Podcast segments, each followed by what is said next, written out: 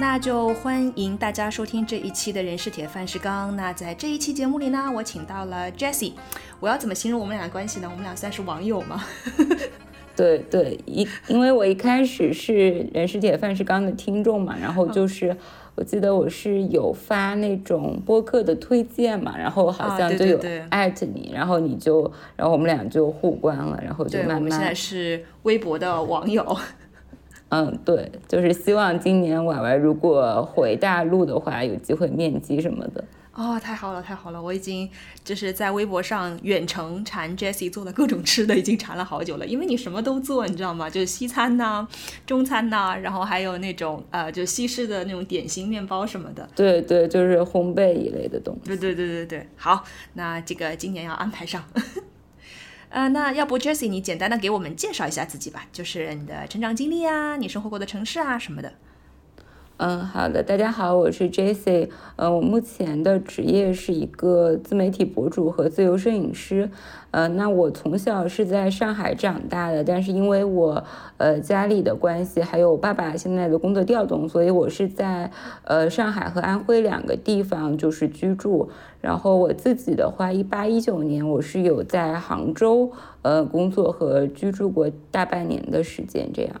嗯，明白。那其其实相当于你的生活半径都会在长三角是比较多，可以这样理解吗？嗯，对。嗯，明白。那既然因为大家都听到了 Jessie 是来自上海的朋友，所以我们今天就要聊一聊老上海的腔调了。老好啊，老赞啊！是个是个。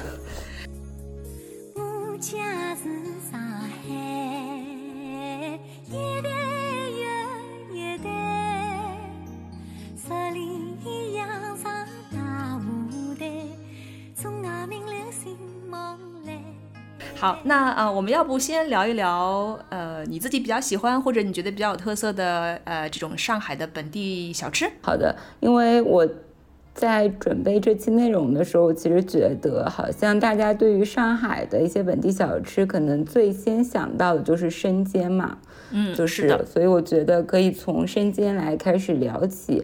嗯，在你聊之前，我想先插一句，就是我也是。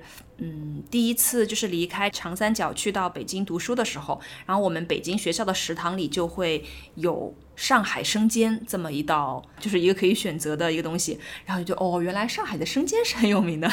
对，就是嗯，就在说生煎之前，我其实想说一个，我不知道算不算冷知识，就是在我们上海话，包括可能苏南这一片的吴语区呢，我们的。嗯，就是话里是没有包子这个词的，所以我们都是说，其实是说生煎馒头。但是我觉得好像后期为了就是传播，大家的理解更容易理解，就会叫生煎包嘛。然后我们其实这个话里我们会说，我们会说。白馒头、肉馒头、菜馒头、生煎馒头，就是都是馒头。我们的方言里叫生煎也是叫馒头的，我们土话就叫三黑么的。啊，我们叫三这么多，好像发音有一点点不太一样。就说到这个馒头和包子也是的，我们那边就是。其实你里面有馅儿的，我们也是叫馒头，就肉馒头，对吧？然后菜馒头，没有馅儿的就叫白馒头或者什么之类的。对，因为我们当时有北方的朋友到这边来，然后会去豫园那边，就是有一个南翔馒头店嘛，然后他就会以为卖的是馒头，他觉得为什么馒头值得专门开一个店来卖这样子，就是有这样一个。好，那接着说，因为嗯，生煎，我觉得大家可能最先知道它，就是因为小杨生煎嘛。然后包括它现在也有在像是呃周边的南京啊开一些分店。但是嗯，在我们上海本地的话，其实生煎我们主要呃大家公认的是有三种流派的。然后像小杨就是属于不发面的面皮做法。那我自己算是死面吗？对对对，算是死面，就是不加发酵粉的做法。嗯嗯，然后我自己比较喜欢的是以东泰祥为代表的半发面的面皮的做法。那还有一种全发面的，像是大湖春他们是这样一种做法。嗯嗯，然后还有像是肉馅里会不会加皮冻啊？就是分为清水和浑水两种做法。以及就是大部分的生煎在煎制的时候，它是，呃，包子的褶是冲下的，这样你煎出来的话，就是那个底会比较脆，比较厚。因为因为本身那个面皮比较厚嘛，对吧？对对对，就是褶的部分，它的面会比较厚，而且这样的话，它在翻面的时候也不容易破嘛，就是。对的，嗯。然后大湖春的鲜肉生煎，它因为是全翻面，所以它就是呃褶子朝上煎制的，就是煎出来就是一个传统的那个包子的包子的样子，嗯，对对对。嗯，我好像吃过大湖春，在我在上海的时候，然后我就我自己比较喜欢的会是这种发面的，因为我觉得好像很香啊，软软的、弹弹的那种感觉，因为它发酵了。然后我记得有一次我在呃家附近就住的地方楼下那家的呃没有什么名气的一个这种早早饭摊，然后他也有卖那个生煎，我就买了，然后他应该也是那种。呃，死面就是没有没有发过的，就是你吃起来感觉怪怪的，就感觉在吃一盘那个面疙瘩。呃，小羊的做法是它的皮会比较薄，所以就是我觉得有一点点像小龙了，其实就它的皮会很薄。那你是比较喜欢放皮冻的，还是不喜欢放皮冻的？嗯，我都还好，因为我是。呃，其实我也喜欢面有一点发酵程度的，因为我本人是一个就是几乎不吃猪肉的人嘛，所以我其实吃生煎主要是在吃那个皮。嗯，明白明白。因为我觉得它放皮冻的很大一个影响就会是，呃，皮冻加热了之后它不就会融化吗？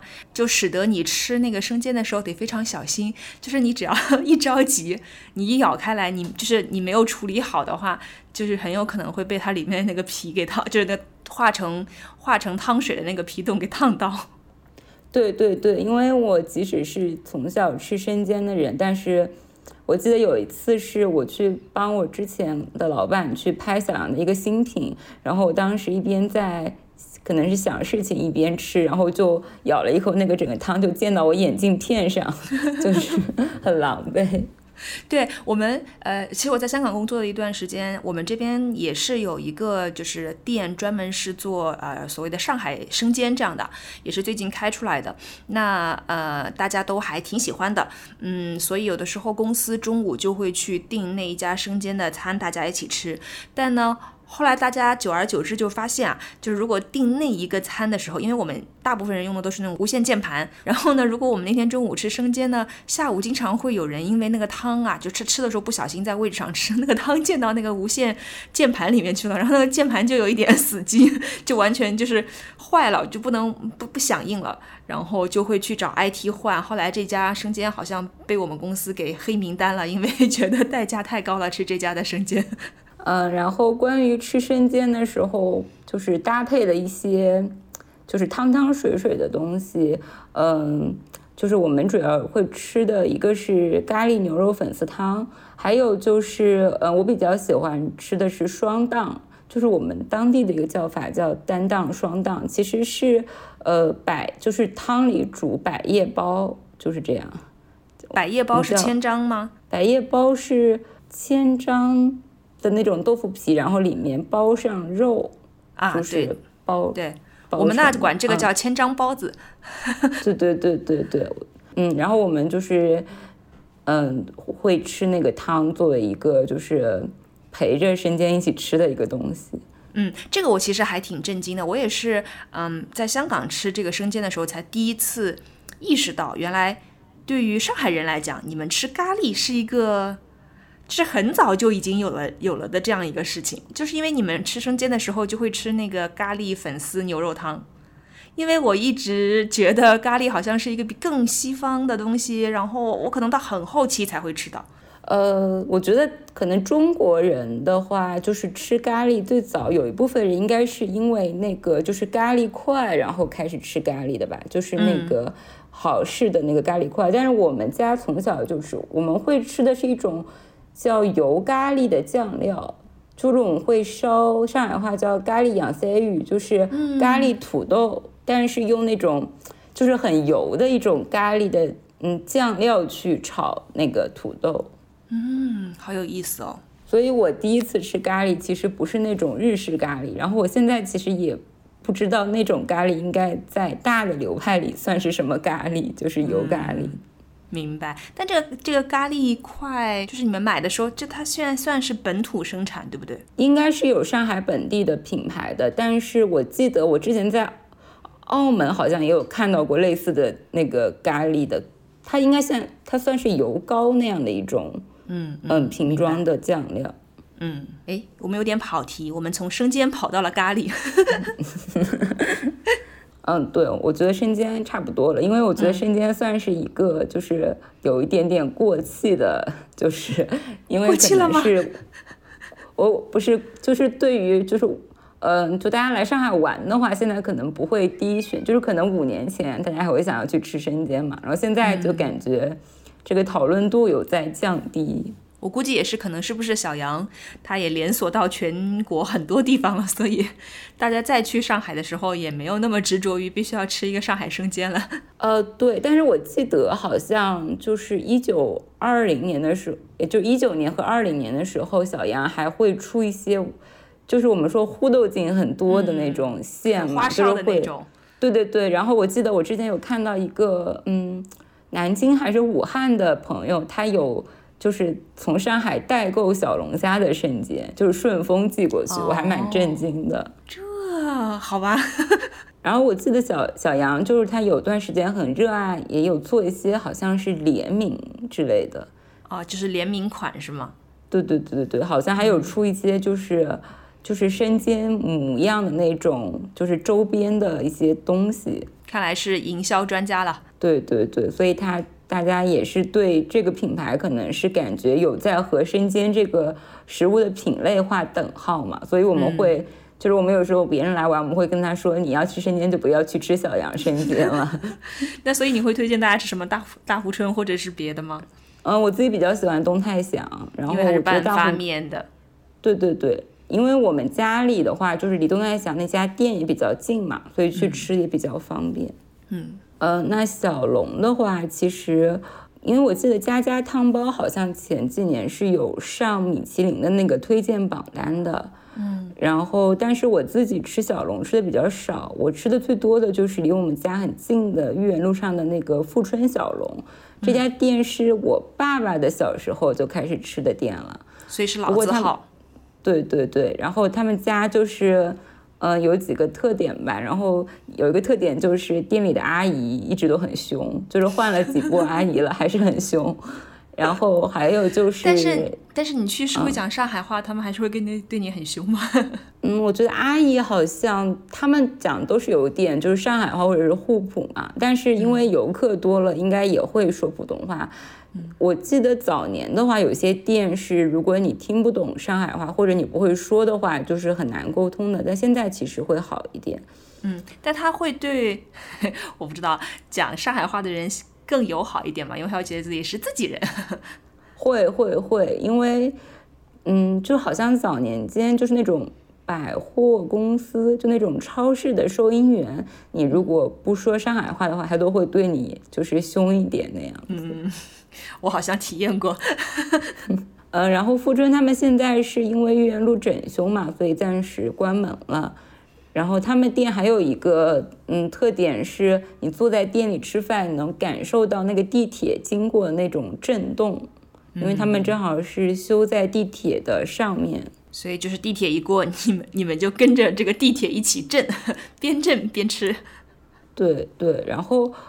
我觉得我对于富春的感情，就是因为我吃很多其实并不是上海菜系的一些点心，是第一次是在他们家里吃的，就是像是广式的那种黄金糕，还有西米露，就是椰汁西米露，我第一次都是在那边吃早饭的时候吃到的，所以我觉得它是一个就是上海的点心，但是它其实卖的还蛮混杂的。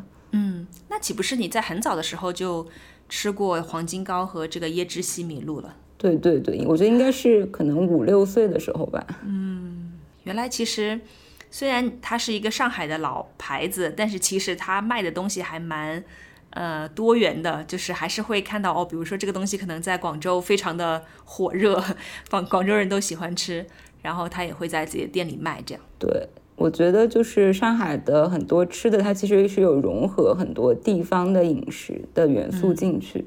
嗯，是的，是的，我相信这个在我们后面聊天的过程中还会再体现出来。那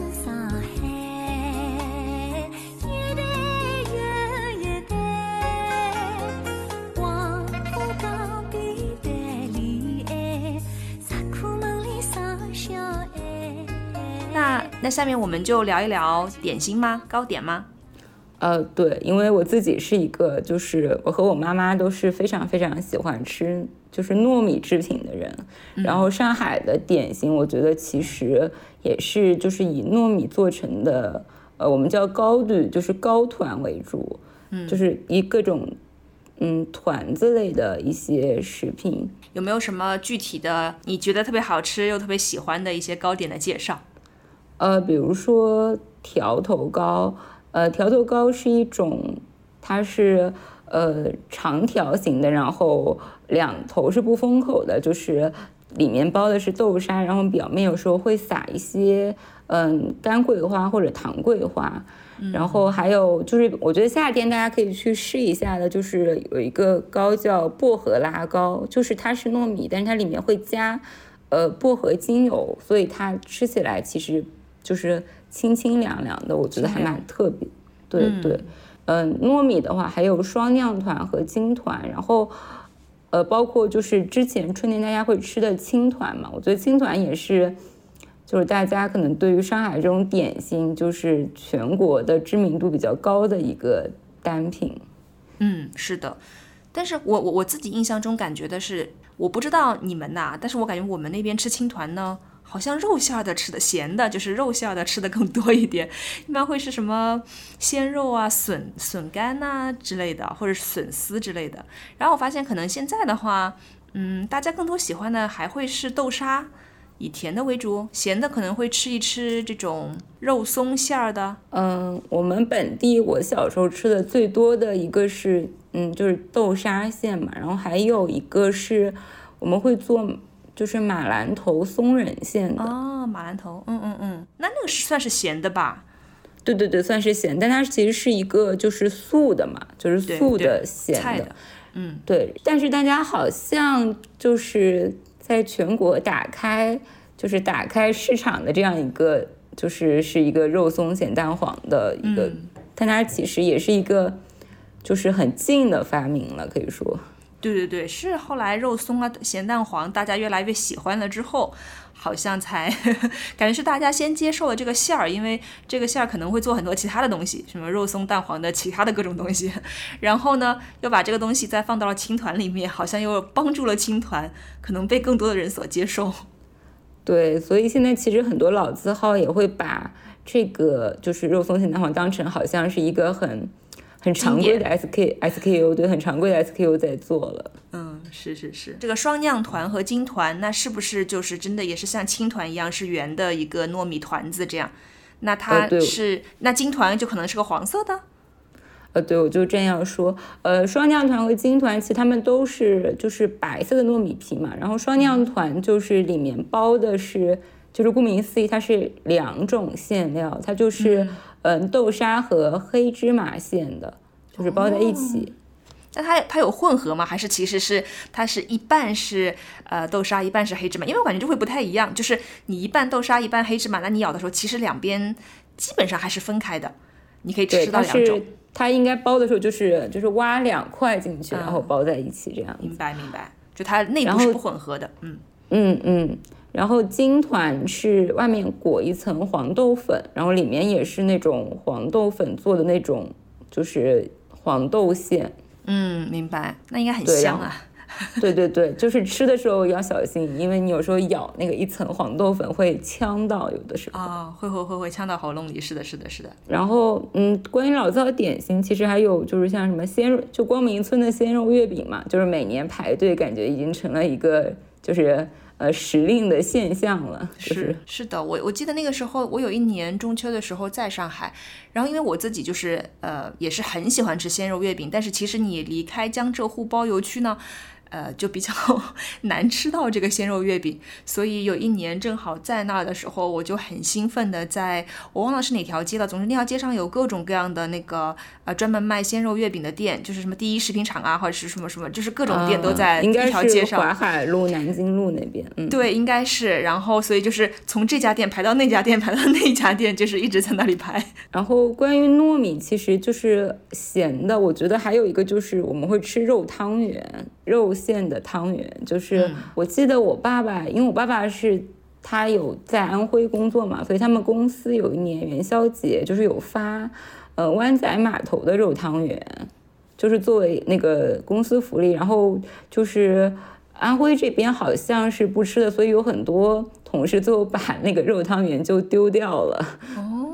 哎，我还真的没有见过湾仔码头有出过肉汤圆，但也有可能因为他发现销路不行，因为 印象中好像都是甜的为主，豆沙呀啊，什么黑芝麻呀这样。对，但是我自己还蛮喜欢肉汤圆的，虽然我是一个就是不怎么吃猪肉的人。哎，但可是肉汤圆应该都是猪肉馅儿吧，没有别的馅儿吧？对对对，所以我但我很喜欢吃，就是那种糯米皮浸到了那个肉的汁的那个部分。嗯，明白。那呃，想问就是呃，你们平时吃的这个肉汤圆，它的这个大小应该是要比我们平时见到的甜汤圆要大的，对不对？对，它蛮大的。就是我记得我之前在呃七宝老街那边也吃过肉汤圆，它。但那家店是甜的和肉的都是很大的，然后它是论就是每个多少钱这样子卖。嗯，明白。因为像我们家的话，自己会做汤圆，就我爸妈喜欢自己在家做，他们可能很少会出去买。那他们。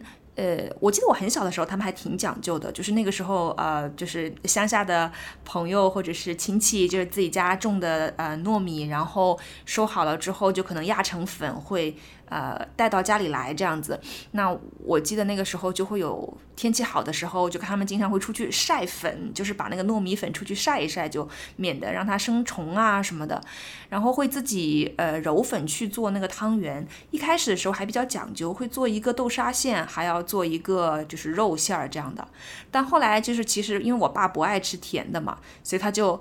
呃，非常武断的说，从此以后我们家不会再做豆沙馅了，我们家就只做肉馅儿。所以，我们家所有的那个团子，就过年吃汤圆，呃，都会是肉的，然后是很大的一个这样。呃，关于包汤圆，我想到一个很好，就是很有意思的事情，就是我们家我妈妈小时候住在她外婆家嘛，然后他们过年是会自己就是磨那种水磨糯米粉，然后再沥干出来变成那个粉团嘛，然后他们。主要包的就是肉的和我们叫黑羊酥，就是黑羊，就是黑芝麻，但是我们叫黑羊酥，就是黑。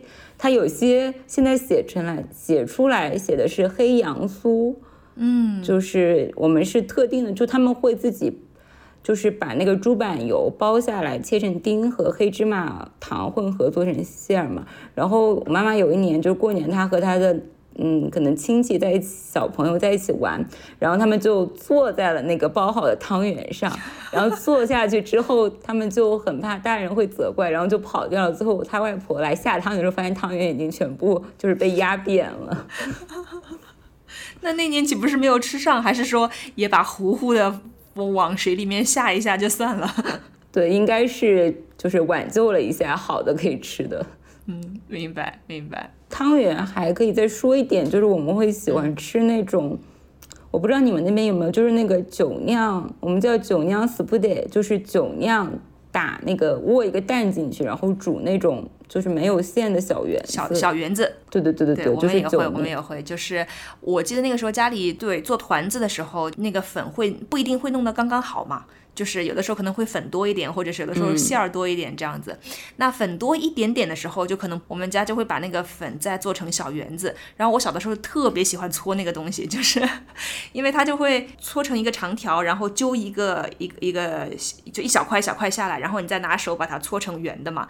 然后我觉得很好玩，就是因为你一手可以搓很多个，然后你会发现小的时候你手小，你可能一只手只能搓个两三个，但你会发现大人一手可以搓五六个这样，你就哎你就好羡慕他们为什么可以搓。这么多，所以我那个时候就很喜欢搓这个东西。那我们怎么吃这个小圆子，就应该也是会买这个酒酿，然后和小圆子一起煮，呃，里面再再敲一个这种我们叫糖滚蛋啊，就是就是就是一个一个糖就是蛋进去这样。嗯，然后关于糕点这一类，其实我还想说一个，就是定胜糕。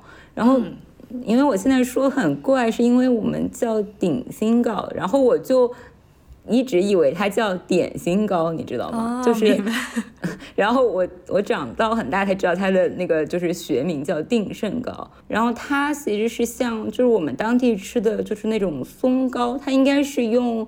呃，就是精米，就是大米，然后打成粉之后，稍微加一点水，然后和豆沙一起蒸成那种米糕的那个形态。然后它的形状是有一点像，呃，沙漏的那种形状。然后它是里面会加红曲粉，所以是，嗯，就是红色的。对。然后，而且因为它叫定胜糕嘛，所以现在好像就是有那种。就是有些考生可能考试前也会去买这个糕来吃，就是取一个好彩头。对，我觉得这个糕好像就在湖州也也挺也挺出名的，就是大家也吃这个糕。而且我就感觉它比较特别的是，在那个时候是色彩特别单调的年代，它是一个它是一个粉红色的或者是红色的，你就会觉得很很神奇，跟别人都不一样。对，而且我爸爸就是一个，他也是一个就是很。嘴很刁的人嘛，然后他就是说，定胜膏要蒸完之后冷一点再吃，就是它会更吃起来更有韧劲，因为你刚蒸出来那个膏是这样。对对对对对，明白。可能刚刚蒸出来它比较塌一点，就是软乎乎的，因为水汽比较重。嗯，是的。哦，有道理。呃，还有就是除了这种米制品之外，我其实很想给大家推荐的一种就是。呃，上海的点心就是应该是王家沙就卖的，叫蟹壳黄。蟹壳黄就是蟹黄它不是它，我觉得有点像是现在很流行的那种小烧饼的样子。嗯，就它样子像蟹壳，然后黄黄的那样。对对，嗯，我很推荐大家吃一个，就是内馅叫台条馅，嗯，就我们叫台条。嗯，对，我觉得那个馅非常好吃，而且我发现好像就是除了上海和宁波这一带之外，就这个食材其实就是比较少见。对，就是我其实去了解了一下啊，我觉得我的小的时候是有吃过台条味的那种麻花。啊，对我爸爸很喜欢吃那个。对，所以我感觉我还是有吃到过的，但是确实我们那边并不流行。然后我就发现这个台条，因为其他台条本身它也叫台菜嘛，它其实是一种海藻来的，嗯，就它的本身的原料是一种海藻，那大家可能就会把它从海里面捞出来之后，然后晒干、清洗，呃，再。把它流通进入市场，你就可以拿这个晒干的这个苔条去做各种各样的东西。你看把它磨成粉呐，或者是甚至把它做成菜这样子。然后我就发现它其实真的就是好像是宁波人最早。呃，这样去吃这个东西，而且我感觉可能宁波是沿海吧，所以它就是 盛产这个 这种海藻，就可以找到比较多的。然后后来是因为应该也是有一段时间有很多的宁波移民去到了，就是去到上海去发展去做生意这样子，然后会把这个东西带到上海，所以就发现后来其实在上海反而又有了。一个新的市场，对，因为其实我们家的话，我妈妈的外婆和我，呃，我爸爸的外婆都是宁波，然后到上海的，嗯，对，然后我们家其实台条最经常的做法是和花生一起炒过之后变成一种就是冷菜，嗯。就是有点像下酒的那种菜，就是台条花生米这样子。嗯，那个时候台那些台条应该是那种碎，对不对？台条碎。对，就是拿油炒一下之后，然后花生米再炸一下，然后把它炒在一起。这种感觉其实看上去可能视觉上有点像现在大家老吃的那种海苔花生，就是。呃，对，我觉得很像。对，视觉上应该是很像的。对。呃，然后包括龙华寺，就是他们在。他好像就是，我记得去年有一些非上海的朋友也会吃这种台条，是因为龙华寺他们有出台条的月饼，哦，就是其实是类似于就是苏式月饼的那种，然后它里面包的是台条和果仁在一起这样子。我我我我印象中好像就是说，感觉一开始宁波人吃台条更多的是把它入菜的。就是好像把它当成一种呃海产品来吃。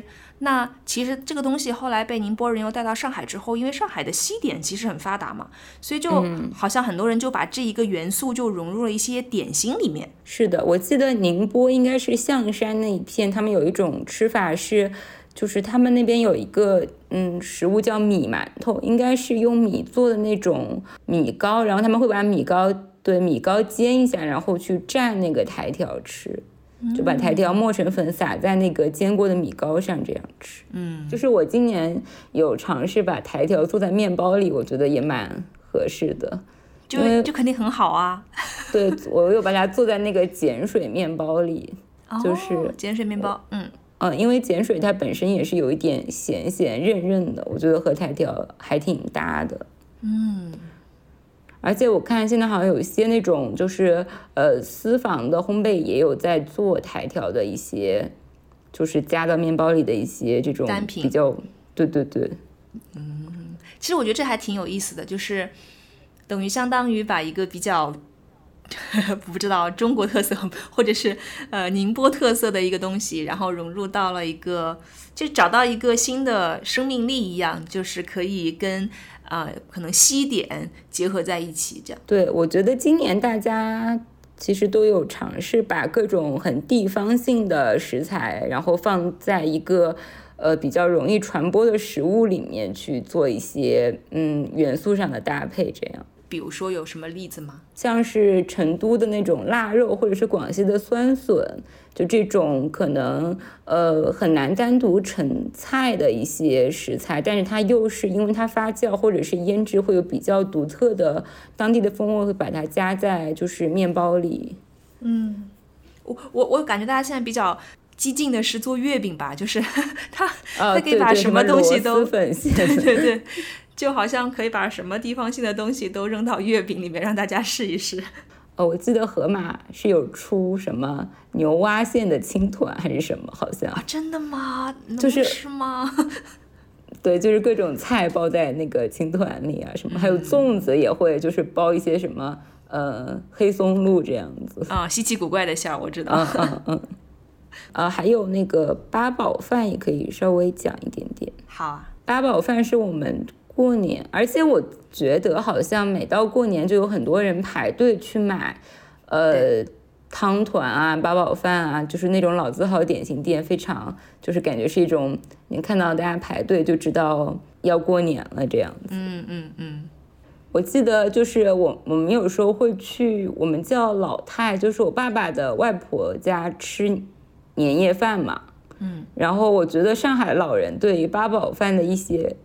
呃，我不知道你们吗？对对对对对，就是那种，比如说，呃，年夜饭因为很丰盛，大家就会一直吃菜嘛，就可能不一定会吃饭。他说，但是你们就是必须要八宝饭，至少要吃一口，这样才算就是年夜饭吃了饭。对对对。哦，但是我觉得八宝饭这个好在一点，就是它又有饭的这个属性，又有甜品的属性，所以就可能不爱对于不爱不爱吃饭的人，就把它当甜品吃了就好了。对，而且就是我们。当地有一家很有名的老字号店叫白玉兰，然后他们现在有做那种非常迷你的八宝饭，就是很小一个，对对对，然后而且你好像买的话，它四个里面就是可能馅料上会有一点点不一样，所以你就是吃起来比较没有负担。但是我觉得八宝饭现在也是就是有做什么芋泥流沙馅这样子，就是。下次就要做流心奶黄了，对对对，好像已经有了。我记得网咖素好像已经有在做流心奶黄的。嗯，感觉这一这一圈的这个味道都被这种什么月饼啊什么之类的给玩坏了。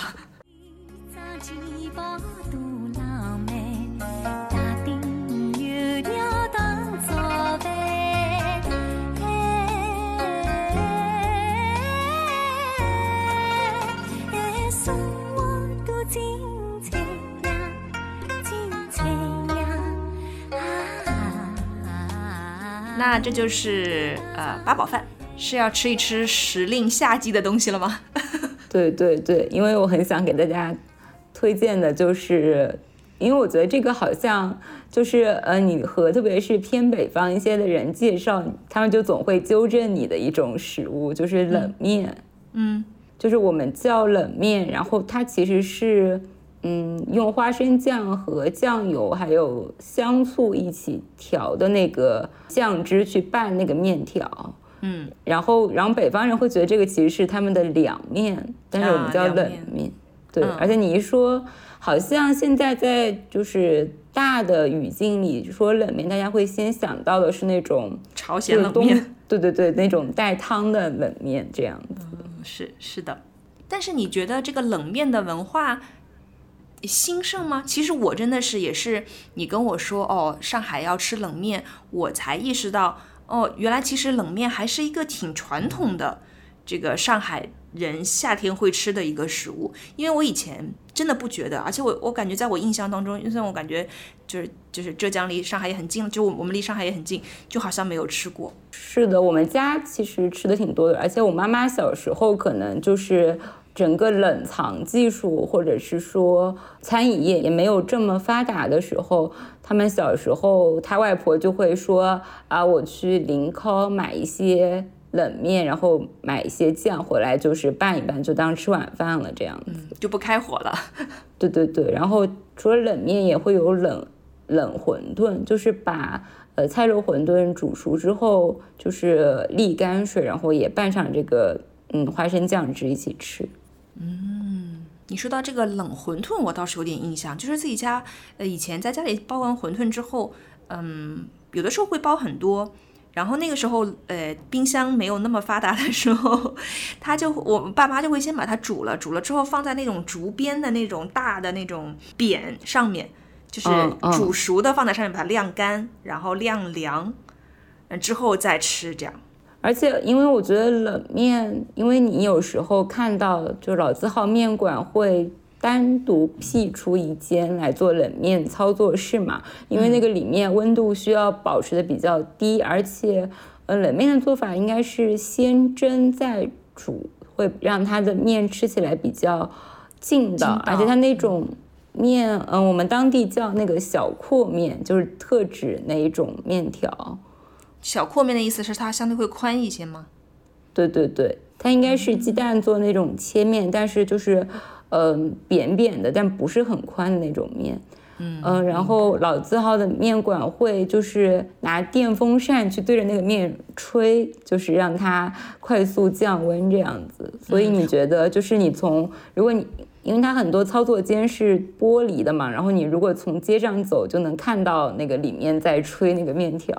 嗯，而且他们应该，我我在想，他们应该是在，嗯，就是你边拌，那他得他得把它就是呃捞起来，让让风能够更大的有接触的面积，能凉得更快。外他们在边拌的时候，好像还会再会揉一些油进去，怕它那个面塌了，就是凉了之后粘在一起那种。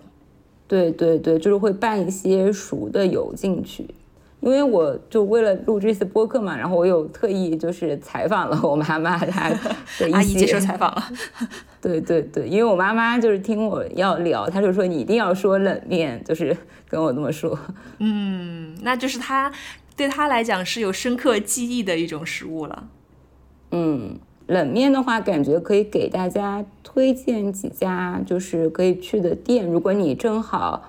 呃，这个时间要来上海玩的话，可以去试一试的店。这个天这么热，这种推荐实在太合适了。对，然后嗯，有一个是嗯，普陀那边很有名的一家叫四如春，就是四季的四，就四季如春的四如春。嗯，对，然后他们就是很多人说那个是普陀之光嘛，因为可能。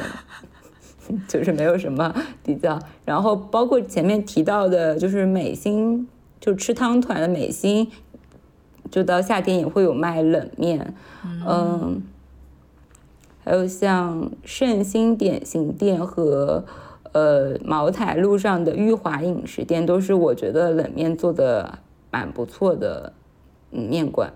嗯，我要去研究一下，你说这个美心跟香港的美心有关系吗？呃，其实我。就是因为我记得香港那个就是奶黄月饼，不是也是前几年特别火嘛？对，我当时我当时也有那个就是疑惑过，但不过那个字不一样，美心的心是那个新鲜的心啊，新鲜的新哦，OK，好，我们那个香港的是心脏的心，对对对，所以字不一样。嗯，明白。关于那个上海的这个老字号店，我还有个，就是他们会有一个很特别的操作，就是呃，每桌会在你的那个小票上夹那个木夹子，上面有字，然后点单的时候就跟着那个木夹子来给你上菜。嗯，一般人能看得懂木夹子的意思吗？不是，在木夹上面会有那个阿拉伯数字嘛，然后它就好像是来标记哪一桌这样子。哦，明白。现在还有吗？我感觉现在是不是不多了？都电子扫码点餐了。对对对，现在都是电子扫码了，可能前几年还会有。嗯，是，我觉得这是很，呃，就是想起来还是很传统的这种餐饮，上海餐饮行业的一些操作。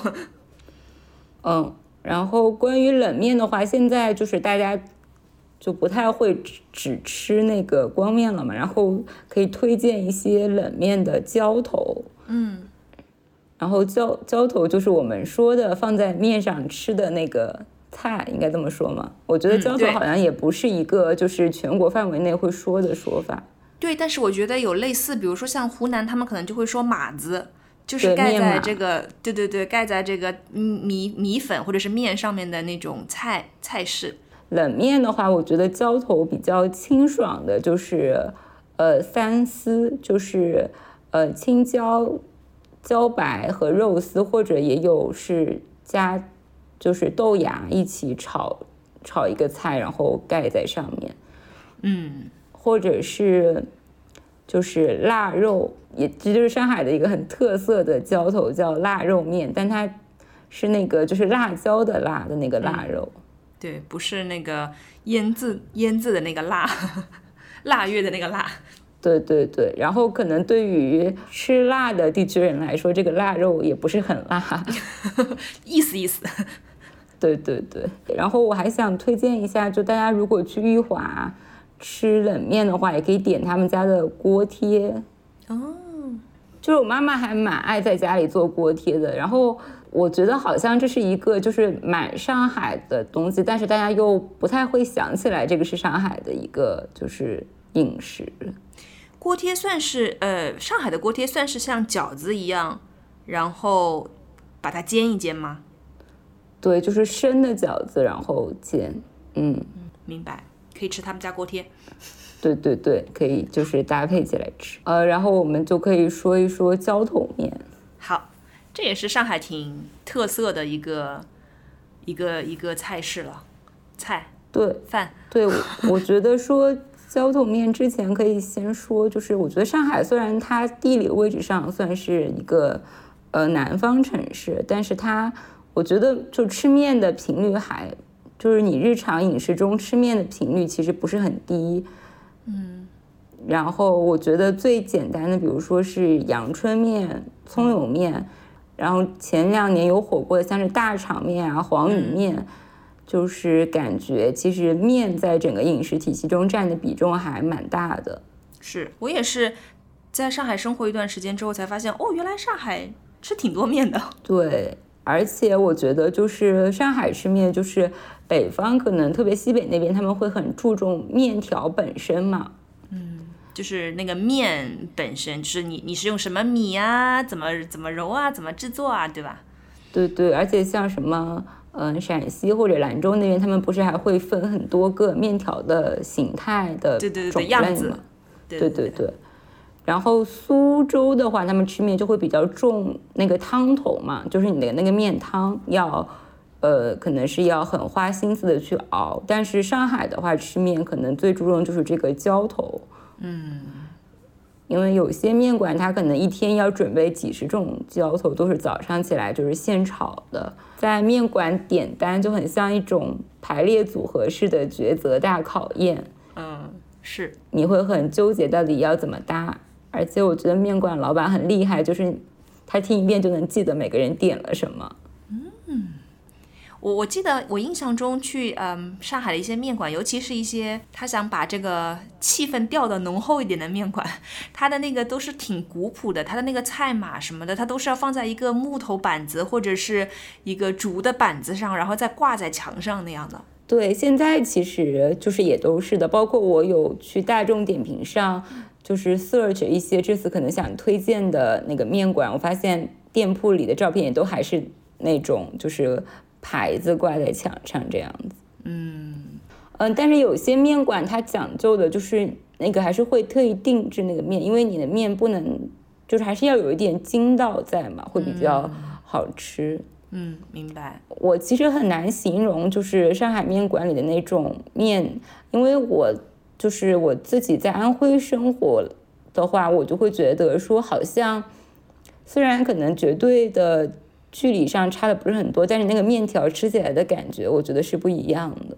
嗯，呃，然后我想推荐一些，就是比较建议大家可以去尝试一下的这个面条的浇头。嗯。就顺便也推荐一些面馆这样子。好，但是我要提醒大家，就是如果你准备七月份之后来上海的话，那很多面馆可能会下休，就是不开了吗？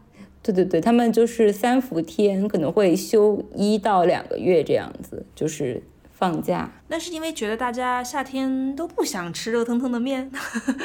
还是这是属于某一种传统的高温补贴，就是啊，我们不上班了。嗯，我有去查一下，好像之前他们有采访过一些面馆的老板，他们会说，就是比如说，可能是考虑到员工在厨房工作也比较热呀，对不对？就是夏天，那可能员工福利吧。还有就是，比如说是浇头的话，它如果夏天放一天，可能会就是容易坏、馊了。嗯，还有像是上有一些。呃，羊肉面的面馆就会觉得说，可能夏天的羊肉就是那个肉不是很好这样子。嗯，而且吃夏天吃羊肉可能也不多，就大部分人还是会在冬天吃。对，嗯，那就推荐一些浇头和面馆。嗯，我想先说一个面馆是最近刚刚重新开业的，因为它之前就是要停业之前，我有很多朋友专门去吃了好几天，就是防止接下来吃不到。就是老地方面馆，老地方，嗯，然后很推荐大家吃他们家的，有一个叫清咸菜木鱼面，应该是拿那种腌渍程度比较浅的咸菜去炒，我们叫木鱼，应该就是鱿鱼。啊，鱿鱼面，嗯，那有点像雪菜肉丝面。呃，对对对，有一点点那个意思，但是会更鲜一点嘛，因为是炒的是鱿鱼。对，他们好像是。以前有一个隐藏菜单，但是现在被就是可以点，就是潮州的酸菜炒那个肉丝，然后做成那个浇头。嗯，隐藏。对，呃，还有他们老地方面馆还是很推荐大家去点炸猪排。炸猪排是一个比较传统的，呃，老派的，我觉得是一个上海的食物。对，我觉得它有点像是那种海派西餐衍生出来的一个食品。对，然后我觉得一开始可能是海派西餐里面有，然后后来慢慢的就演化成大家街头的小吃了。对，而且炸猪排我们会蘸辣酱油嘛，然后辣酱油其实是英国的那个伍斯特，对伍斯特酱油，然后日本叫椰汁嘛，就是。对对对，我之前有在节目里聊过这这一个，然后我还知道上海的这个你们传统的这个酱油，这它其实它算不上酱油，因为它不是大豆发发酵的，所以只能算是这个调味料。对，它是有点像介于醋和一个 spicy 之间的一种调味料。就是我有看到过有介绍说，嗯，大家炸猪排，可能每一个人或者每一家小店都会在研究我怎么才能够炸出最好吃的，或者是最酥脆的，或者是怎么样的一个猪排。所以好像大家都会有一点自己的这种独门绝技。然后我就看到有人会说用这个啤酒瓶，就是空的的啤酒瓶，把那种呃，因为猪排不是给给他给得给他包一个面包糠嘛，或者或者有有些会包一个面包糠给他穿一层衣服这样的，然后他们就会有人拿那个啤酒瓶把这个面包糠就类似于这样拍拍拍拍到那个肉里面去，就一方面呢就不会弄的就是面包糠如果只是浮于这个猪排表面的话，那你可能一炸它就掉了或者怎么样，另一方面就好像也通过这样呃敲打呢，就是使得这个猪肉的纤维可以就是呃被。打散，然后你在吃的时候就可能不会那么的呃觉得硌牙呀，或者是就你你咬起来可能可能会觉得口感更好这样。好的，那我想再说几个就是比较上海、比较本帮的一些浇头吧。然后有一个浇头叫黄酱，就是嗯，它其实是用豆腐就是腐皮，然后包着肉先煎过之后，再加类似于红烧的一些汁去卤的一个，然后我们当地叫黄酱。黄酱，嗯。嗯，就如果大家点浇的话，可以加一个那个尝一下。还有就是前面提到的腊肉面嘛，然后还有可能再过一阵子可以吃黄鱼面。黄鱼面对吗？就是对黄鱼。对，就是一般是会拿雪菜和黄鱼一起烧，然后加在面上。推荐一家店叫呃名城面馆。名城面馆，嗯。对，然后到时候可以让 Y Y 写在 show notes 里。会的。如果大家去吃新荣记的话，也可以试一下新荣记的黄鱼面，也还不错，也是招牌。对对，然后呃，关于腊肉面，有一个面馆叫二二零腊肉面，然后他们家有一个组合叫大辣烤，因为我拿普通话念会有点奇怪，它其实就是大肠、腊肉和烤麸在一起的一个组合。那也算是上海的特色呃组合。对 对对，嗯嗯，像是阳春面的话，可以去吃呃衣柜和的。就他们家虽然是我觉得评价比较复杂吧，但是我觉得他们家阳春面还不错。嗯，但是真的有人愿意吃阳春阳春面吗？啥也没有啊。呃，我其实小时候还蛮爱吃阳春面啊。你好乖哦。我不知道，我觉得可能是因为我小时候有一段时间就是在外面吃饭的话，就是好像很难点到没有肉的面条，嗯，然后我觉得阳春面就是一个可以就是不用吃肉的面条，所以你是不爱吃肉，你应该是你应该是觉得在外面吃肉总是要吃到猪肉啊，你不喜欢吃猪肉吧？对，应该是，所以我，嗯，然后我我有时候会吃那个就是青椒虾仁的面。啊，青椒虾仁，嗯。嗯，然后大家如果去东泰祥吃生煎的话，也可以顺便吃他们的葱油拌面，我觉得，然后葱油拌面其实也是一个我觉得很上海的一个面吧，他先把拿葱，然后逼出葱油，然后再把它浇到这个呃面上，对对对，因为我每年也都会自己在家做嘛，就是炸葱。油，然后而且是那个葱，就是炸完之后的葱要保留下来，就是会一起加在面上吃。嗯，是，嗯，包括上海会做那个鳝丝面，就是上海不是很喜欢吃鳝鱼嘛，嗯，然后会把鳝鱼做成浇头放在面上。他们好像还会一定要叫自己叫响油鳝丝什么的，就是一定要有最后那个油淋在那个鳝丝上面。的那么一下，对，然后讲到这个，就是因为我的爷爷好像有一段时间是在安徽生活的嘛，然后好像安徽人之前是不吃鳝鱼，还是不吃鳗鱼，反正就是他们不吃某一种鱼，然后就会，然后我爷爷去那个，嗯，就是。小菜场买菜的时候，就会发现有人不要某一种鱼，他就很高兴的拿回来了，因为可能在上海是很贵的。对对对，还有就是像可以去沪西老弄堂，他们会烧那个，呃，沪西老弄堂就是比较大家就很 cliche 的一种上海认知，就是很浓油赤酱的浇头。嗯，然后他们有一个浇头是猪肝和蛤蜊一起炒的那个浇头。猪肝我就能理解，猪肝和蛤蜊一起我就不能够理解了。呃，我觉得蛤蜊好像还现在还蛮常在浇头里出现，就是把蛤蜊的那个肉剥出来，然后就只是肉的那。OK，对对对，啊，还可以再说两个两个，有一个是那个就是再过可能几个月可以吃的那个蟹。蟹的面，蟹黄就是三黄。我觉得上海吃这个蟹面有点类似于就是苏州吃那个三虾面的那种，就是一个比较嗯贵的，就单价比较。对对对对对。关于这个就是蟹，我就是我们当地会做一种吃法叫两面黄，我不知道你有没有听过蟹的两面黄吗？嗯，不是，就是面条叫两面黄。没有哎，只听过豆腐两面黄。但是我觉得这个好像是在就是。呃，香港那边也有类似的做法，就是他会把面条就是油炸，然后煎成一个饼，然后上面再对，然后上面浇就是一些很鲜的菜炒成那种就是糊糊带勾芡那种，浇在那个那个饼上。嗯嗯，我在香港倒是没有见过，但是你这样说，我总感觉我在哪里见过，好像是。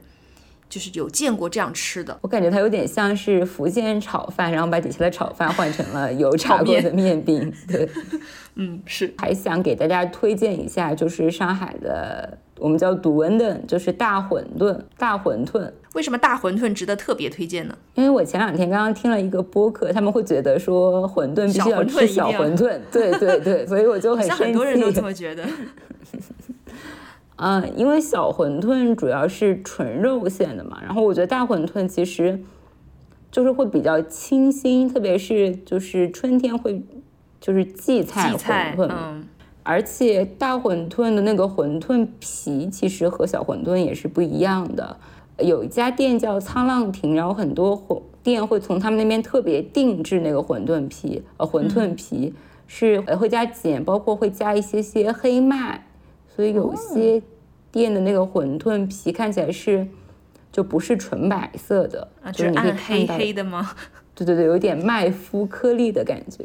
嗯，而且讲究的店好像那个菜肉馅是会，呃，就是青菜和荠菜一比一，然后再和肉混合这样子。因为荠菜我觉得其实是比较夹牙齿的，它毕竟是某一种野菜，我觉得跟青菜混合一下可能会口感更好一点。对它可能本身纤维感会比较重一点。对对对，就是像那种老字号的点心店，有一个特别奇怪的 SKU，就是卖菜肉馅啊，只是卖馅，就是馅，你可以买回家自己再包。我以为它只是卖生馄饨。我不，我觉得这几年可能也会有人买那个就是生馄饨回去煮嘛，但是很多人过年会买就是馄饨皮和馄饨馅。然后就是然后回家进行一个包馄饨的仪式，嗯，可能就是让大家全家齐动员这样。对，而且我觉得很神奇的一点就是，嗯，可能上海人在某些方面会比较想得开吧。就是像我的老太，她今年应该已经一百零几岁了，好像在她年轻的时候，家里就是在外面买馄饨回来煮，就是他们好像上海人好像。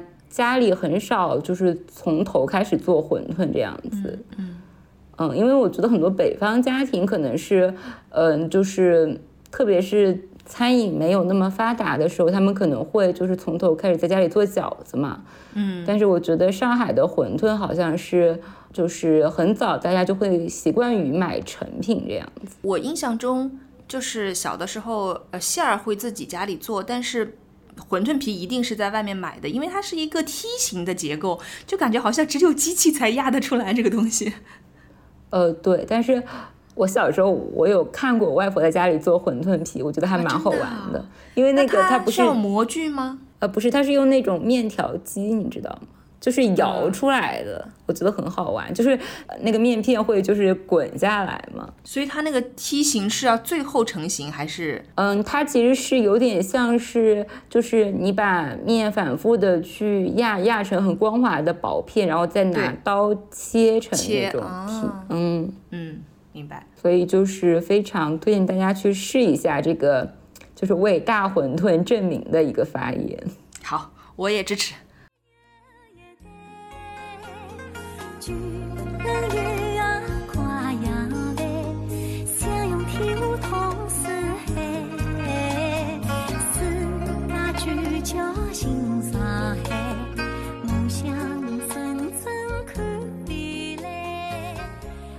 好，然后我们可以聊一点，就是上海的家常菜。好啊，一些本帮菜吗？对。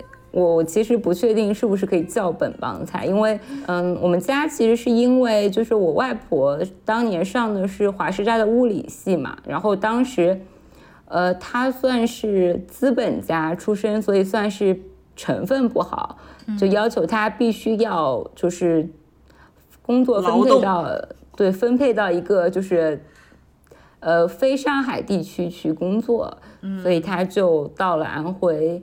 然后我的爷爷奶奶是之内，当时到了安徽，就支持支持内陆的建设，对吧？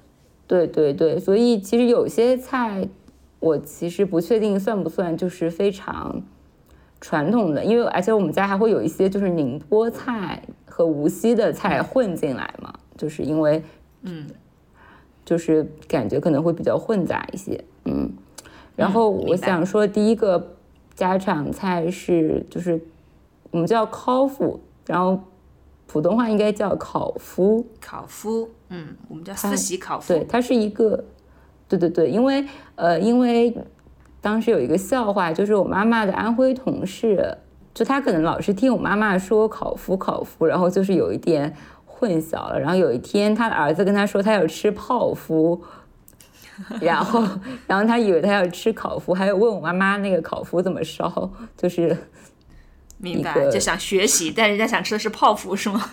对对对，嗯，烤麸我觉得应该是就是面筋面筋制成的，然后它我们会和那个金针菜、金针菜、黑木耳，呃一还有有时候会加花生米，然后一起烧，嗯而且我觉得。就是我对于烤麸的一个印象，就是过年不管去哪家吃饭，就是永远有一盘烤麸的冷菜这样子。嗯我也是从去年开始自己做了，还觉得挺有意思的。嗯，因为他还要说四喜嘛，就是他好像都是，比如说像金针、面还要加那个香菇，香菇，菇，对对对，然后木耳，它都是需要泡发的，所以就感觉嗯这是一个春节好意头、好彩头的一个呃一个食物，就是你要泡发这样。对，而且它是就是做一份，感觉可以吃很久，它有点像是冷的。对，每就放在一个大盒子里，然后每一次来就舀一点出来这样。嗯，然后还有一个就是想说，感觉可能是夏天大家吃的比较多，就是我们会做糟卤。嗯，糟卤是的，然后糟卤的话，传统是会做四个食材，就是呃花生、毛豆、虾和门腔，门腔是什么？应该是猪的舌头。哦，就是我其实是后期才知道，糟卤就不是一个全国都会吃的东西。然后我觉得其实和这几年很流行的那种什么冷泡小海鲜是有点异曲同工。对，海鲜什么，嗯，什么冷泡，什么海鲜汤之类的，捞汁小海鲜。对对对对对，就是很像。然后包括还会有一些什么醉虾、醉蟹这种。是我也是自己去年的时候第一次尝试做了这个糟卤，觉得还挺挺好吃的。就是因为你也是去买那个现成的那个糟卤的那个卤嘛，就是然后你就是当然按照你自己喜欢的比例和口味去调整它的那个咸度和那个糟卤的那个你你想要的那个口感了，然后再去调整你煮熟的这个食物。泡在里面的时间来控制，说你想要它到底有多么的多么的糟。对，而且就是就是最基本的就是会只做花生和毛豆，然后我们会叫花毛一体，就是花生和毛。对而且就是因为上海小时候可能是住在弄堂里面嘛，然后我妈妈说他们夏天就是有一段时间好像是要避震还是干什么，大家就会把席子拖出来，然后在外就是路上乘凉。对对对，然后就是会弄点什么下酒菜呀、这样子。明白明白，再摇一个蒲扇什么的。嗯嗯，是的。嗯，然后前面说到的那个八宝辣酱，我其实是也是长大，比如说就是我可能自己对食物感兴趣之后，呃，才知道，因为有些菜可能就是家里做的话，就会嗯、用家里的叫法嘛，然后我们家会叫豆瓣酱，就是豆瓣豆因为它是用瓣酱吗？叫对对对，嗯，就是它好像我们家就是从我奶奶开始就是用豆瓣酱来称这道菜的，嗯明白。然后它其实是用就是豆腐干和茭白，还有肉末，然后笋切丁，然后一起加这种豆瓣酱啊炒制成的一个有点像下饭菜的这样一个，很像湖南那种各种碎末菜炒在一起的一种形态。嗯，但是它虽然是个碎末炒在一起，但是它可讲究呢。对对对，就是它，而且它是嗯比较浓稠的一个质地。嗯，是我印象中，我的外婆小的时候，呃在我小的时候，我印象中、嗯她会自己在家里做。她应该算是绍兴那边的吧，所以我不知道她的这个做法会不会有那边的呃某一种呃风格，或者也有可能是绍兴，我不知道，最后再带去上海也不是没可能，就是因为我感觉江浙沪这边的这种饮食文化的相互影响还挺多的。然后我记得他那个时候的话，他好像就是八宝要放四荤四素这样，所以叫八宝。呃，我觉得如果他叫八宝来讲，那应该就是这样一个，就像类似于什么四喜烤麸一样的一个，就原料要对得上，是吧？对对对对。呃，我记得他用的四素好像类似于什么香菇丁，然后笋丁、豆腐干丁，蛮重要的。然后还有放花生。然后荤的话，他就会放鸡肉丁、猪肉丁，然后肚就是猪肚的那种丁。还有放会放一个鸡胗，但是后来我觉得它，呃，因为我觉得荤的也不是很好配，所以它荤的就可能会简简化，但是素的就会还每一次都蛮齐的。然后他就会做一个大碗，不停的反复的加热这一碗，嗯，这这一碗酱也不知道能吃多久这样。我们家就做的比较简单，可能是因为我妈妈经常把那个就当成一个。就是不知道烧什么菜了，对，就是来烧一烧。而且我们家有一个，我不知道是上海的吃法还是我们家特意的吃法，就是拿油条配这个八宝辣酱。嗯，因为上海有一种吃法是拿油条蘸酱油嘛。啊，是。对，然后我爸爸会拿油条蘸这个豆瓣酱吃。那这个算早饭对吗？就早上的时候买根油条，然后再弄点酱嗯，不是，我觉得上海人还蛮。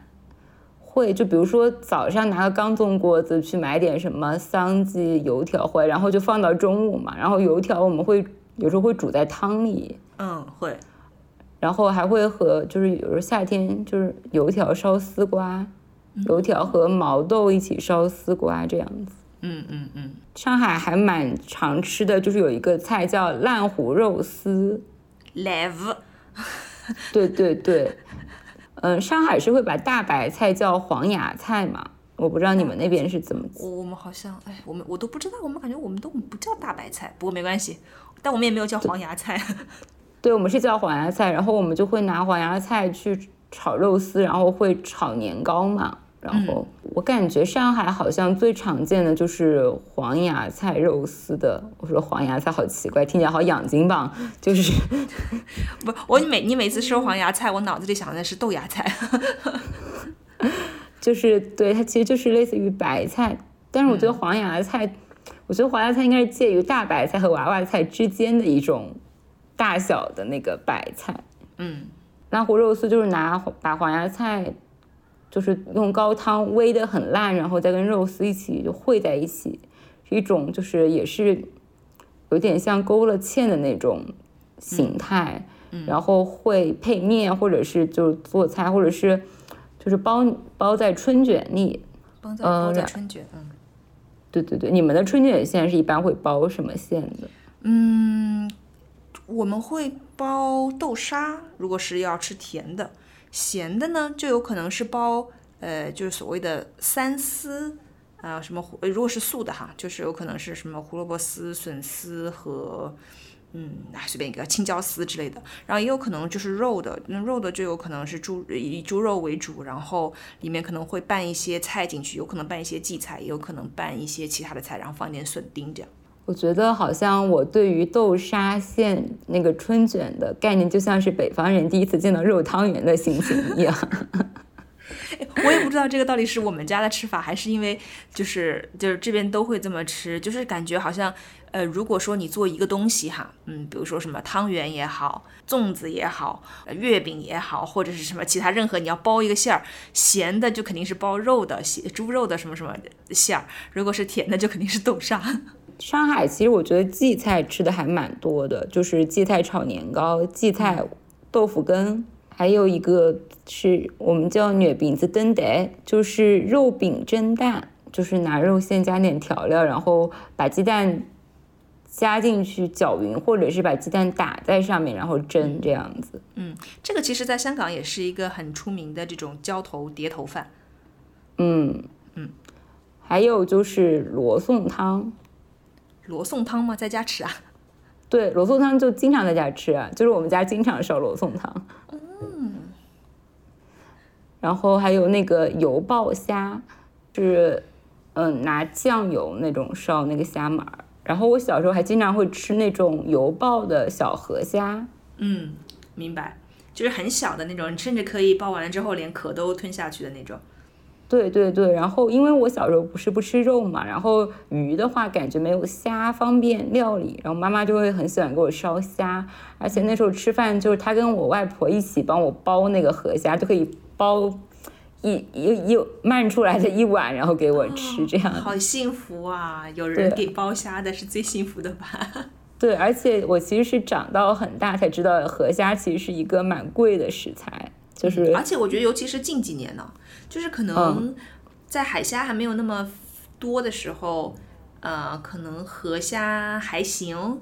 但是现在因为环境污染呐，各方面呐，其实你想要再吃到河虾是越来越难了。而且包括那种河虾挤出来的虾仁儿也特别难，因为。就是特别费事儿嘛，就是不像，因为它虽然它就是很小，每只河虾都很小，然后又很灵活，所以我觉得河虾的给人的口感特别好的地方是，你觉得它你吃那个肉都是很活的，而不是像有的时候你吃这种我不知道南美大虾，就是海虾这种冻虾，你会觉得它那个肉是有一点点，嗯，有一点点不可避免的死死的，因为它又特别大。对，然后它烹饪起来又不那么方便，不那么容易入味儿，所以你就会觉得它不如小河虾好吃。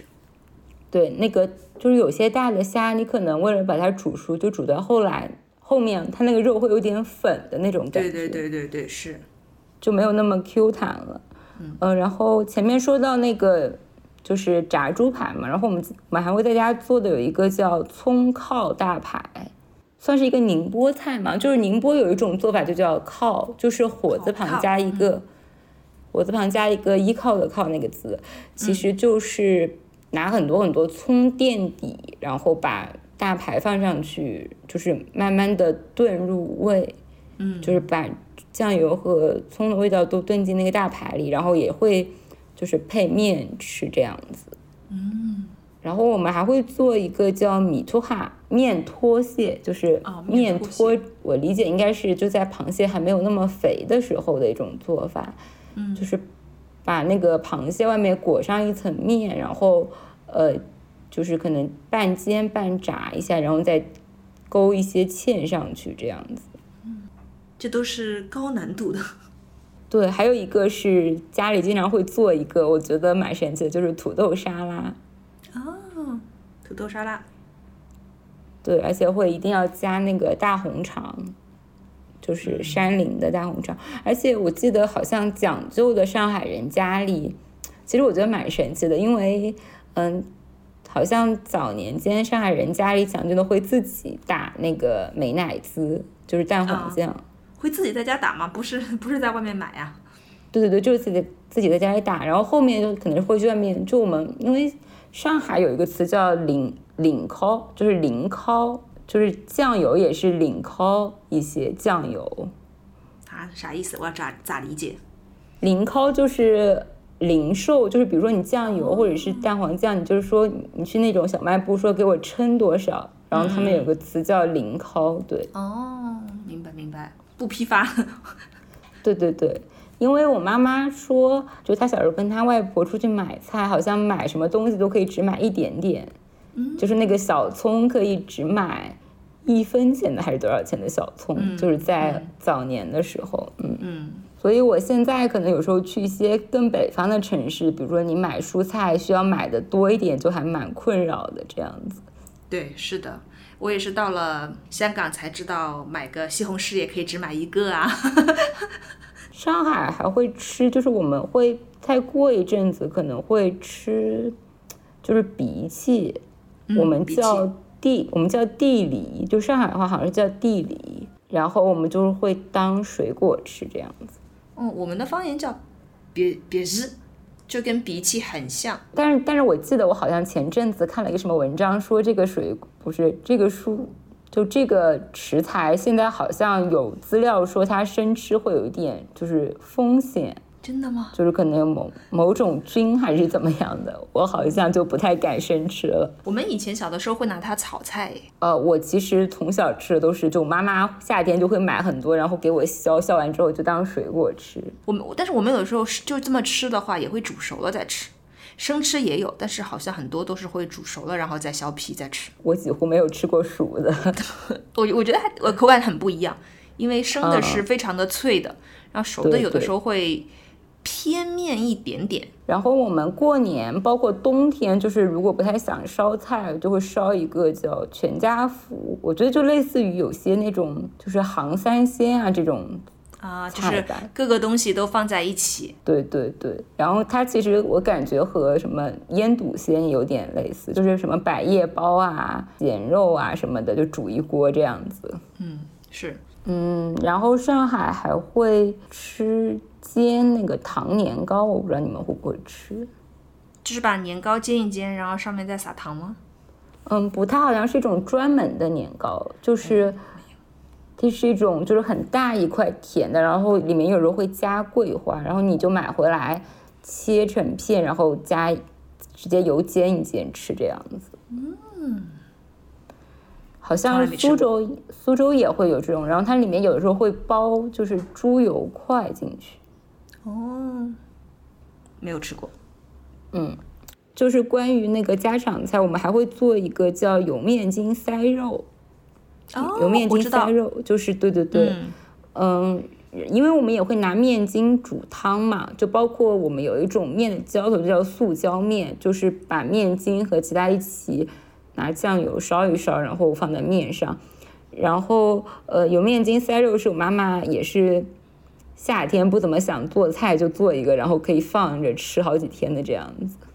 嗯，充满劳动人民的智慧。对。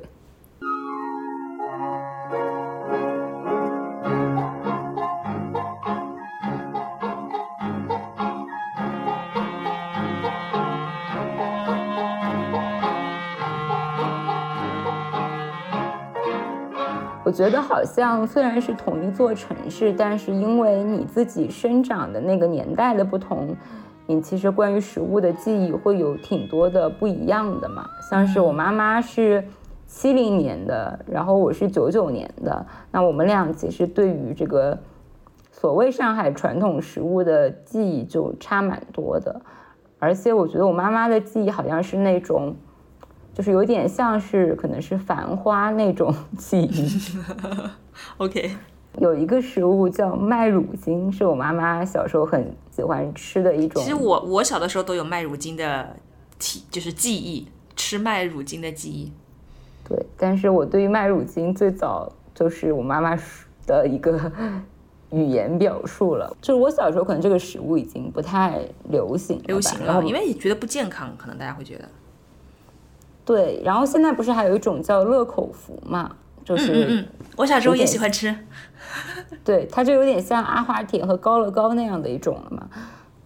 但是麦乳精好像是你能看到里面有那种砂糖的颗粒的这样子。嗯，是。然后我妈妈小时候就很爱干吃那个，就是就干的往嘴巴里咬一口，然后让它用用口水把它给冲化了，很甜。对对对，妈妈就觉得很快乐，而且这个好像当时就是早年间听那种海派清口，还有提到这一段，感觉是可能是七零后、八零后的上海人的一个就是共同的记忆吧，小孩子。我那时候在上海的时候看过一些就是老上海的展，然后呢，他就会在这个家里就除了有缝纫机啊，有那种什么老式的这种呃热水瓶之外，还会放一个乐口福的罐子，就是因为你那个罐子这种。呃，铁皮的那种大罐子，你你你吃完了之后，你也不会把这个罐子扔掉，你肯定拿这个罐子去装装点别的东西。所以就是好像可能每一家每户都会有一个大铁皮的这种麦乳精或者是乐口福的这个罐子，你会觉得啊，好像小的时候家里是这样的。哦，对，上海好像是那种，也有一些是那种什么万年青的罐子，万年青不知道你有没有吃过，是一种没有，就是上海很三牛万年青，就它是泰康。它应该是泰康旗下的一个牌子，就是上海人很爱吃的一种饼干，是香葱味的。嗯嗯，你这样说，我好像有点印象。家里会拿那个就是各种饼干盒子装零食，然后我直到我现在我去我老太的那个弄堂，他会会抱出来一个大盒子，让我挑里面的什么糖啊之类的吃，这样子。嗯，还想说说，就是我觉得上海可能算是吃冰淇淋吃的比较早的一个城市。那肯定啊。然后呃，我妈妈小时候他们吃的有一种叫 gallon，就是翻译过来其实就是那个加仑那个单位。哦，加仑。我估计应该是它是那种就是一一一大块冰淇淋，它可能一大块的体积是一加仑还是怎么样，所以这样称。那还很西方嘞，对对对对对，因为呃，我查的时候发现有很多上海的词其实都是来自于英文的，就是比如我们会说一个人很错客，然后它其实是 tricky 翻译过去，啊不是就音译过去的。哦哦，哎，想到我们方言里好像也有类似的一个词，类似的意思，有可能就是我们从上海话再译过来的。对，就是我觉得就是查了一下，还蛮有趣的。嗯。我那天听我妈妈说，我觉得他们好洋气啊！就是我爸爸和我妈妈的外婆，他们小时候就会自己从外面买那个袋东，就是蛋筒，然后把那个加仑舀进去吃，就是自制那种甜筒。对对对对对！而且有一次，我妈妈说有一个很好笑的事情，就有一天，嗯，就是上海不是都会睡午觉嘛，然后有一天，她外婆一点钟左右。去买冷饮，买回来之后他就很兴奋，一边上楼一边说“得东得东”，然后上海话里“蛋筒”的这个发音和痰盂有点像。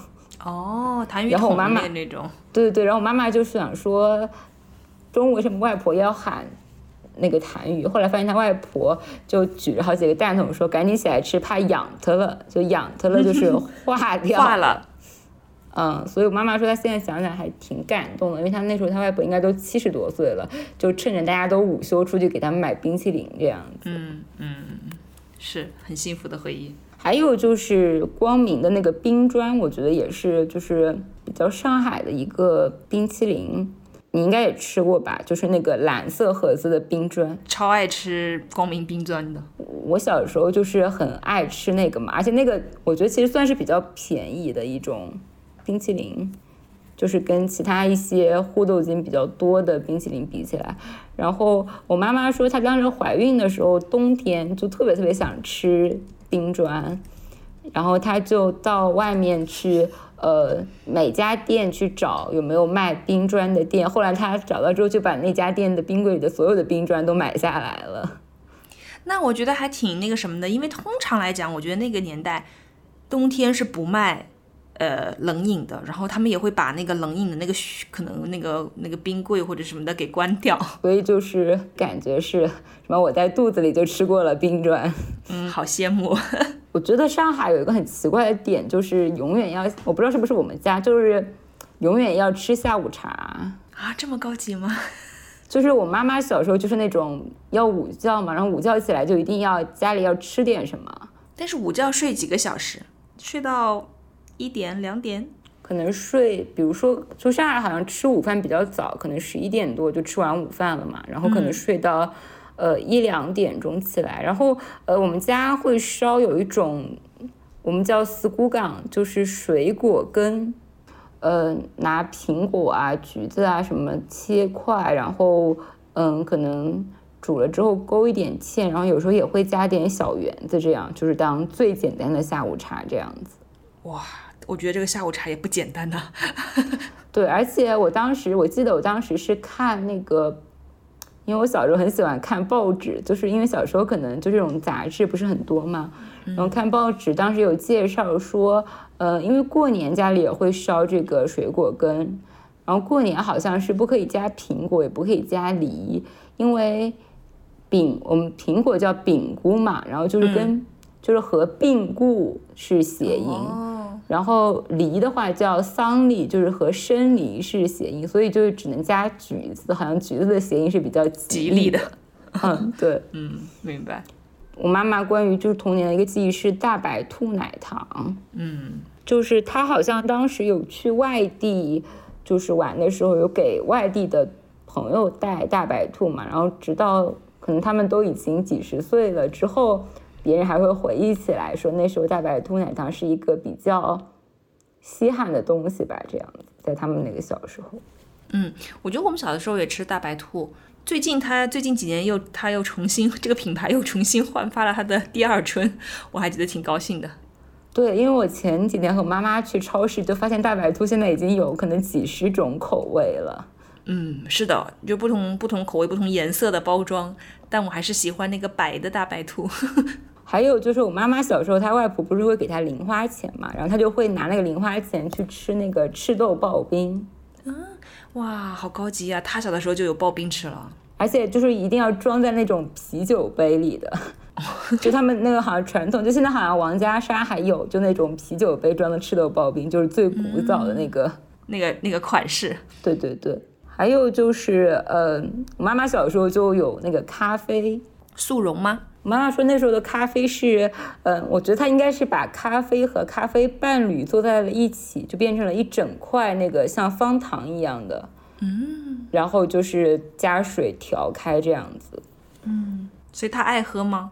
她也挺爱喝的，所以现在有时候我比如说我在家里做手冲啊什么的，也会就是跟他一起喝，就他很喜欢闻我磨咖啡的那个味道，所以我觉得其实上海可能这个咖啡文化确实也是进入的比较早。嗯，肯定，因为上海好像是奶油蛋糕出现的时间也比较早嘛，就是相对来说的话，那我妈妈说他们家经常会就是也不是谁生日，然后突然想吃蛋糕了，就订一整个奶油蛋糕回来吃这样子。哦，好开心啊！对对对，然后因为那个年代可能也没有什么就是切件的蛋糕嘛，就只能订一整个这样子。嗯，而且那个时候他吃应该已经不是黄油的那种蛋糕了，对吧？是那种，呃，白的呃奶油蛋糕了吧？我妈妈说他们那时候还有一个蛋糕叫奶白蛋糕，然后根据我的分析，可能是植物奶油，就是他们可能有一种鲜奶油蛋糕和一种就比较廉价的奶油蛋糕这样。那那不是跟现在一样吗？现在也是。对。嗯。然后还有你说的那种应该就是白脱奶油蛋糕，就是那个。黄油奶油对不对？就是硬奶油。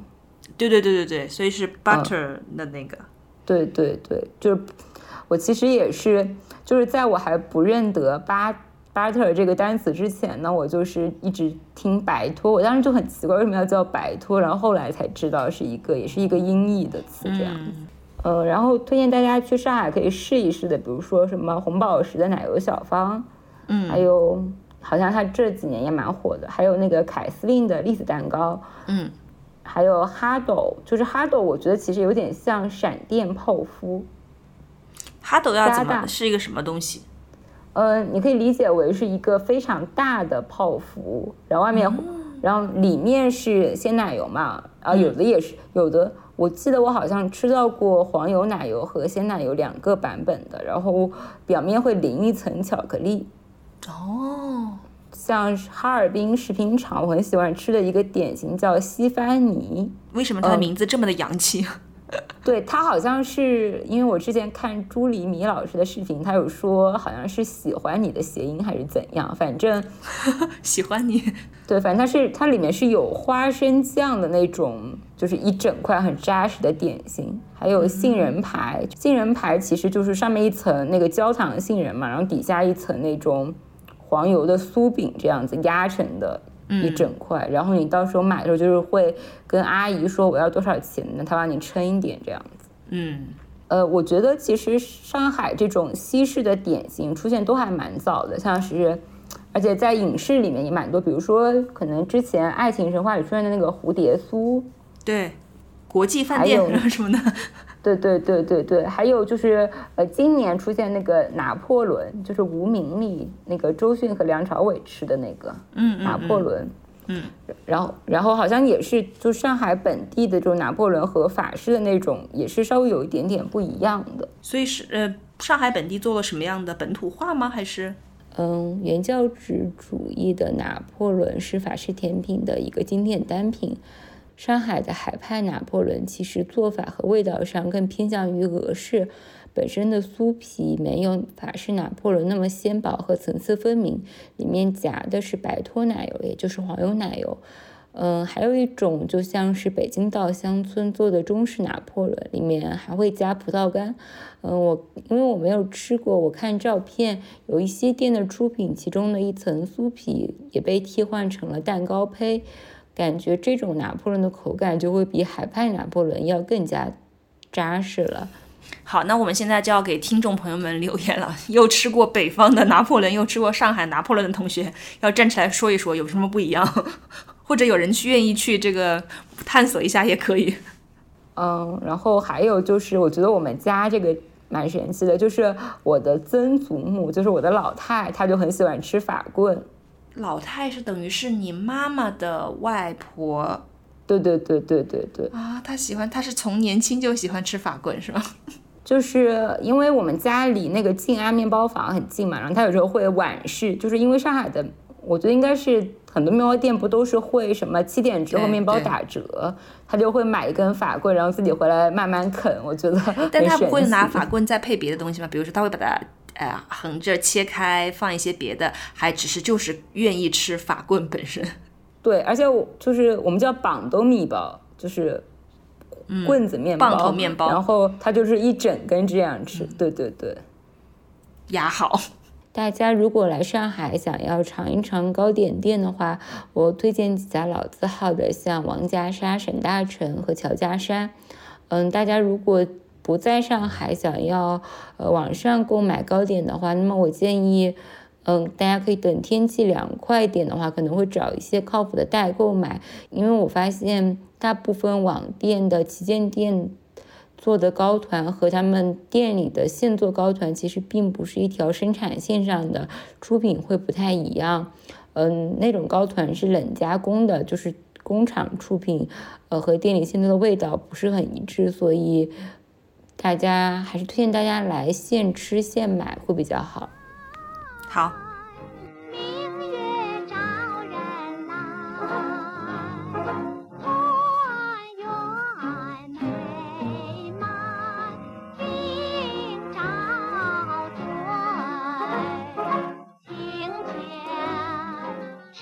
嗯，那可以再说一下那个海派西餐。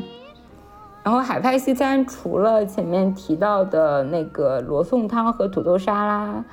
嗯，炸猪排其实这几个都算是海派西餐嘛。然后我觉得它其实就算一种很早期的一种 fusion 了，是不是？是，而且其实你知道，嗯，因为在香港会有那种所谓所谓的。呃，港式的港派的这种西餐叫呃豉油西餐，然后它其实我我我我我感觉了一下，它应该是从上海传过来的，应该是最早二十年代的时候，上海就开始先有这样的把这种西餐本土化的这样一个做法，然后后来可能有大批的上海人到了香港，又把这种饮食文化带到香港，又在香港进行了一定程度的本土化，所以又又有了一个港港式的这种西餐，它本身的。渊源可能是一脉而来的，只不过后来大家的这个标志性的菜品和就最后留下来的那几道菜不太一样。嗯，然后有两家嗯比较有名的做海派西餐的店，一家叫红房子，还有一家叫德大西餐厅，就是是我小时候就是会去吃的那种这种怎么说呢海派西餐厅。嗯。那你小时候去吃的时候会觉得兴奋吗？就是哎呀，我就要去去这家了，这样。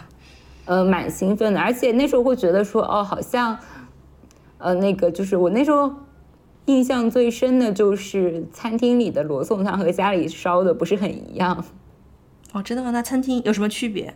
呃，我们家我感觉我们家的罗宋汤其实更像是番茄包菜。就是和那个鸡蛋烧在一起的汤，但是餐厅罗宋汤它可能就是会把番茄打碎嘛，然后就是更像是呃西餐里的那种浓汤的做法感觉。嗯嗯，明白明白。但是其实呢，我我我我我在感觉好像对于什么呃德大西餐厅啊什么的，我感觉好像会有一些上海人跟我说。或者他们的父辈说很多关于西餐的礼仪都是在那里学的，就是你去到那边，然后去吃这个西餐，可能服务员会告诉你要怎么怎么怎么样，就有点像可能在北京的老莫是一样的。呃，对，我觉得海派西餐其实和北京，因为我觉得像是罗宋汤本身也是受就是俄式餐饮影响的嘛，然后对，呃，老莫好像也是受到俄俄式那边，所以其实。但只是到了中国之后，就把甜菜这个食材给就是替换成了番茄嘛。嗯，因为呃，我印象中好像如果是真的传统的这种俄式的罗宋汤，它就会用红菜头啊、马铃薯啊，然后加骨汤来熬，而且就是他们吃的时候还要配一勺酸奶的，就是酸酸咸咸的一个很奇怪的口感。嗯，所以它肯定还是传过来之后就比较适合本土的一个口味。对对，就是一方面就可能是因为我们那个时候也没就也没有红菜，所以就是红菜头，所以就是用番茄来代替了哦，番茄和这个卷心卷心菜来代替这个东西，然后可能也放了很多的番茄酱。而且我觉得好像因为去年就是嗯大家都不能出门的那段时间嘛，就导致大家对于这个上海人非常需要咖啡的这件事情变成了一个就大家喜欢玩的一个梗吧。因为我我今年看他们。就说上影节好像起了冲突之后，两两边人在互泼咖啡，然后他们就说上海到底是有多爱咖啡？是啊，我我我我也是觉得，嗯，对，就是也是因为疫情的这个事情，才突然的意识到，原来咖啡已经是这么重要的、必不可缺的这个生活必需品了。对，因为我前两天有看，我感觉这个应该不是一个非常官方的渠道，但有人说好像统计说上海应该是全世界咖啡馆数量最多的城市。嗯，我最早接触咖啡也是有上海的亲戚啊来家里面，然后就带了雀巢咖啡，那时候是两个大罐，一个咖啡一个伴侣。然后我们，因为它是它是一个很稀奇的东西，它又很贵，你知道吗？嗯。就而且在我们的小县城是见不到的，所以 我们全家人都非常的珍惜。然后有一天，我爸爸把它小心翼翼的打开，因为再不吃就要坏了。然后冲了一个，发现嗯，家里没有任何一个人想吃这个东西，想喝这个东西。而且其实早年就是雀巢，它确确实可能整个豆子啊用的不是很好，所以它那个焦焦苦感还蛮重的。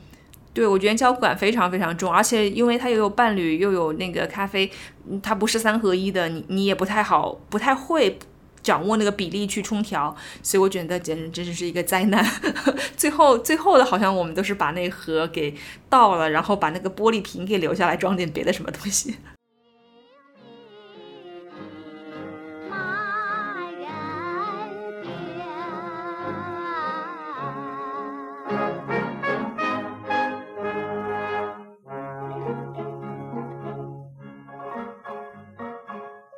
那你觉得就是，其实因为你现在的工作或者做的事情，每一天跟食物也是有非常密切的关系的。因为我每次看你的微博，我都好馋啊。所以你会不会觉得你上海人的这种 DNA，就是你从小有吃过很多的东西啊，然后很多，而且很多西方的东西，其实你们在很小的时候就已经接触到了。所以就是你会觉得这样的一种基因，给你现在的工作带来了什么不同的这种视角，或者是一种不同的切入点吗？